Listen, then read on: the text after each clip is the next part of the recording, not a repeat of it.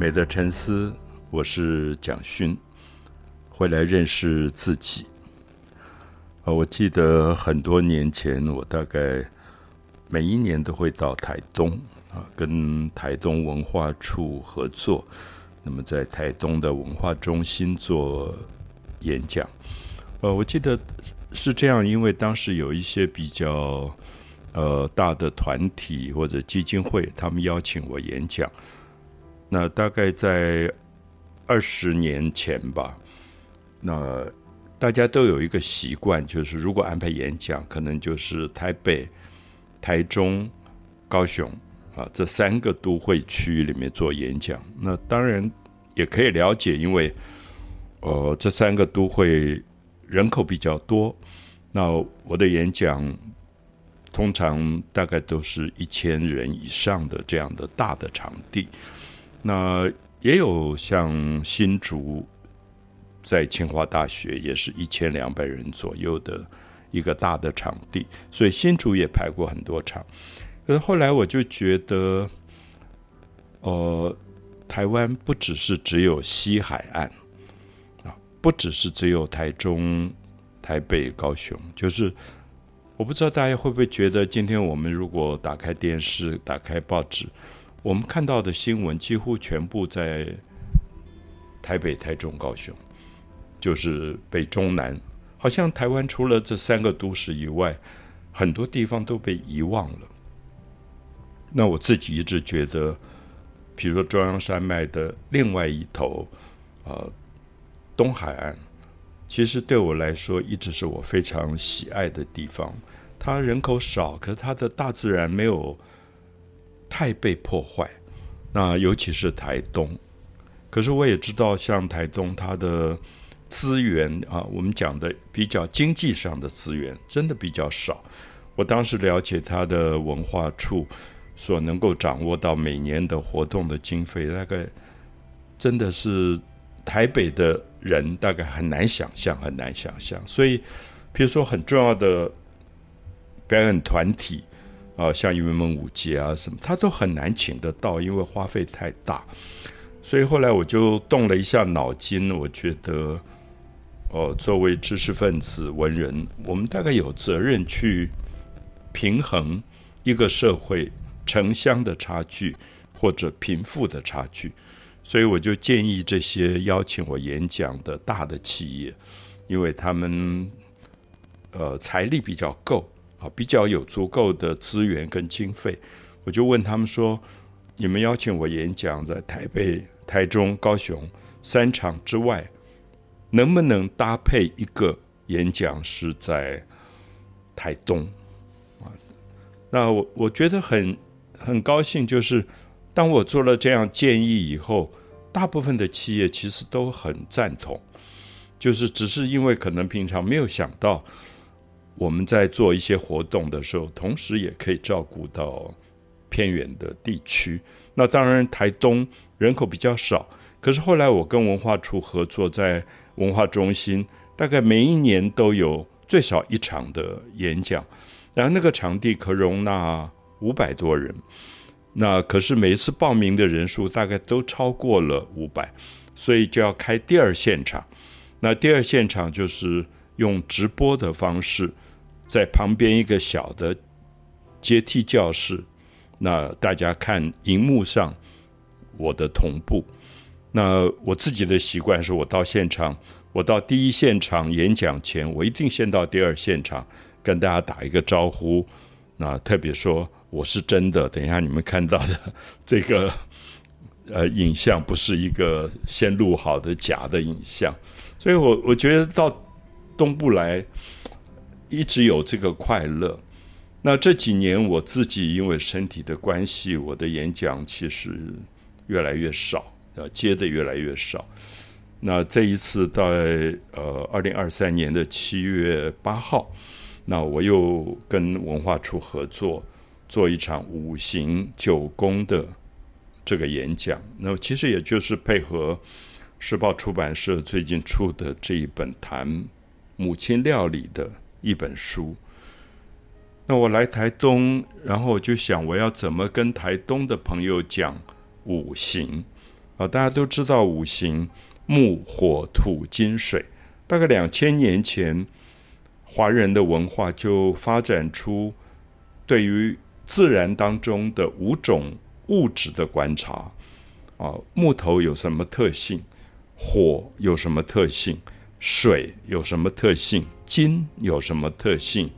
那这这些特性，这些五种物质。它会平衡，形成它的平衡，也会形成一种循环。所以，大概在汉朝的时候，我们就发现五行学说已经非常非常的盛行。哦，我举很简单的例子，大家知道，我们常常碰到一个人的名字里面有三个水的淼，或三个水的金，或三个水火的焰，哦，两个火的焰，或三个火的焰。那你就知道，因为那个小孩出生的时候，父母就会帮他算命，说他的命里面缺什么东西，所以就要补什么东西。那我想，年轻一代朋友对五行最容易了解就是你自己的星座。我们发现你的星座可能水象，可能土象，可能火象，可能风象。那这个从巴比伦系统下来的这种。地水火风这四个物质的归类，其实跟中国的五行非常类似啊，非常非常类似，只是里面好像还有还没有纳入金这个成分。所以我自己觉得这次来台东，我在想怎么跟台东的朋友讲五行，因为我觉得台东是目前台湾大自然的环境保护的最好的地方。如果讲土，那我想台湾大概没有一个地方土地这么没有被污染。那如果讲水跟空气，大概台东也是最没有被污染的地方。如果讲木，讲树木、树林，大概台东也是最好的、保持的最好的地方。那也许台东似乎。金的部分好像少一点，火的部分少一点。那我觉得其实它有它自己的某一个平衡。我看到原住民的部落在祭典里，尤其在晚上烧起引火、篝火，他们对火其实有一个非常传承的感动的意义。那金他们在狩猎当中有刀有斧，可是我在台北的时候。比如说我来台东，到机场坐的捷运，我就发现捷运里人好拥挤，然后那个拥挤里面，你忽然发现每个人都在划手机。那手机到底应该归类在五行里的哪一种？它可能是火吧之类的，就因为跟电啊这种东西有关。可是我觉得会不会在都会，台北、台中、台高雄，其实都会里最缺乏的是。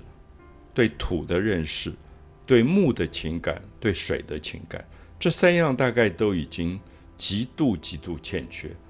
因为这三样的欠缺，你就会感觉到其实是人越来越不靠近自然了。所以它缺乏了木的一种，我觉得树木生长有它的智慧跟秩序，它如何去吸取阳光，如何去跟空气中间有。光合作用如何让它的根深到很深的土里去吸取水分？其实从一个木这个部分，你就可以看到它跟大自然里面的阳光、土壤、水分之间非常平衡的这种关系。那我想东北的朋友一定觉得，你常常会赤脚踩在草地上，感觉到那个土地的。一种厚重，可这个东西几乎在都会，如果在台北市长大，我们几乎越来越没有机会靠近土。所以我记得阿佑也跟我讲说啊，大学的时候去露营扎营，可是那个那个扎营是靠近土跟靠近水，或者靠近阳光，嗯，就是你会感觉到，的确是另外一个五行当中，因为我后来发现五行没有绝对的好跟绝对的坏。其实是平衡，嗯，所以为什么说啊，如果这个人他的性格太火爆，那么他需要多一点的水来平衡。水跟火是平衡的。那如果多太多金，嗯，太锐利，可能有多一点的木来平衡。所以这里面其实，我觉得五行学说对我来说最了不起的是，观察到大自然的平衡秩序，可也可以变成人的秩序。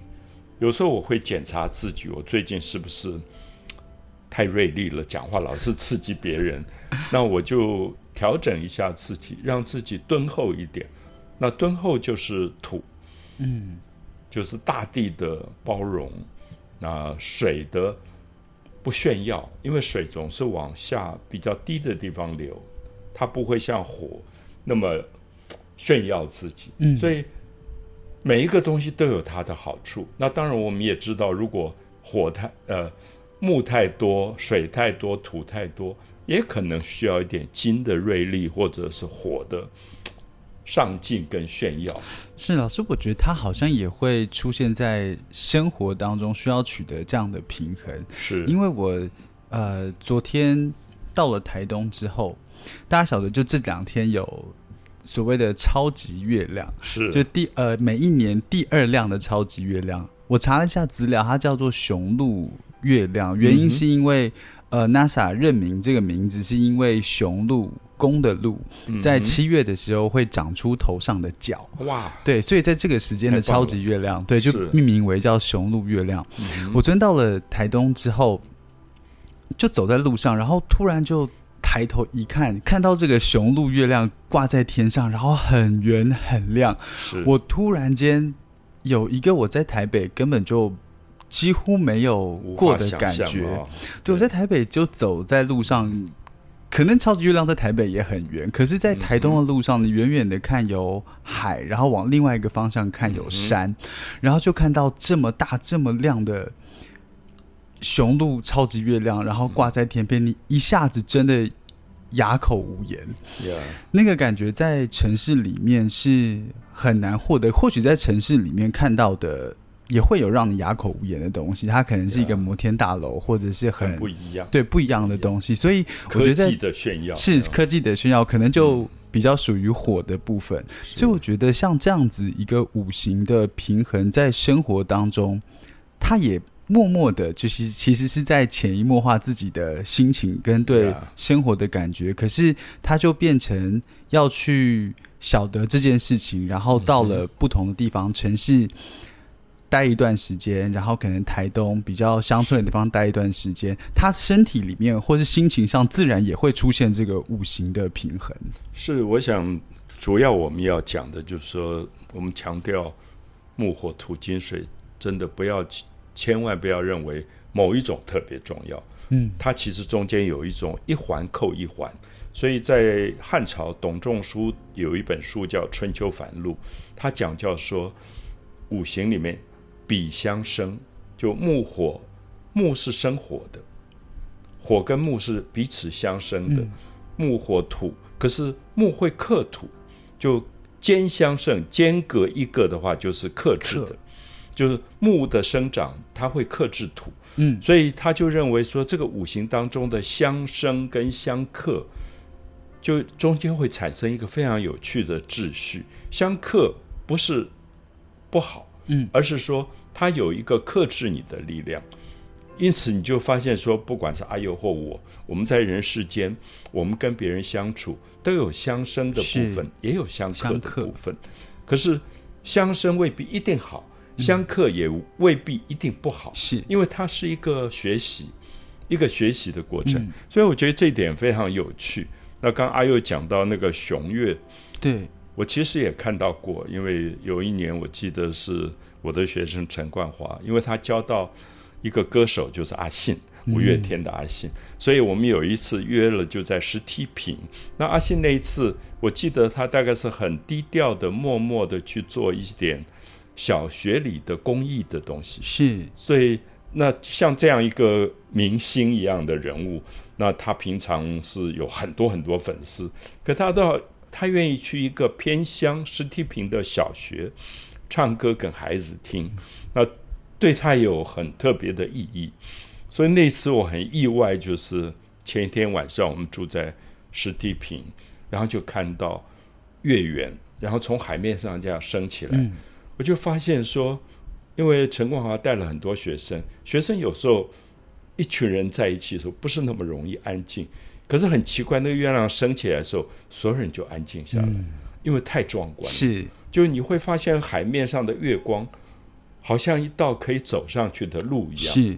那我我觉得这个就是刚才阿友说的平衡，就是因为我们真的在都会太久，嗯，都会太久，我们忘了大自然里有多么强大的是一种这个力量安静的力量。对，所以我很希望七月八号下午，呃，隔了一段时间没有来台东，能够跟台东的朋友谈一谈，其实是我们认为台东的朋友拥有的。木、土、水，可能比西海岸的很多地方都要更丰沛。